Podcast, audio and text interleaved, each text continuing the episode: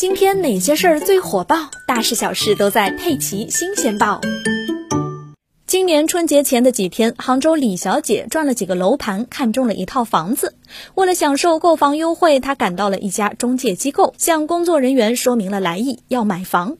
随后，中介的一番话令李小姐震惊。她说：“对不起，你已经被售楼处的人脸识别记录了，售楼处有了你的信息，我们没法给你优惠。”李小姐越想越生气，拨打了全国检查服务电话幺二三零九，反映了自己的遭遇。慈溪检察院派出检察官暗访。经过两天的暗访，检察官们发现，这里十多个楼盘大部分都存在这样的情况：他们在售楼处的角落安装有人脸识别系统，即使你戴着口罩也能识别出来。来过几趟，什么时间来的，一览无余。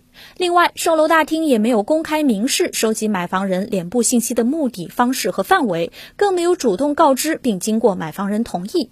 而和李小姐遭遇类似的购房者还真不少，有人甚至戴着头盔来看房。为此，浙江省慈溪市检察院召开了一次检察听证会，和售楼处人脸识别系统涉嫌侵犯不特定消费者人脸信息的行政公益诉讼有关。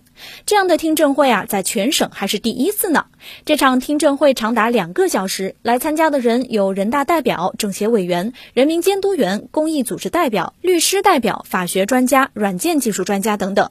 各方专家的观点都是一致的，建议拆除人脸识别系统。目前，慈溪市检检察院就案件还在进一步的调查取证中。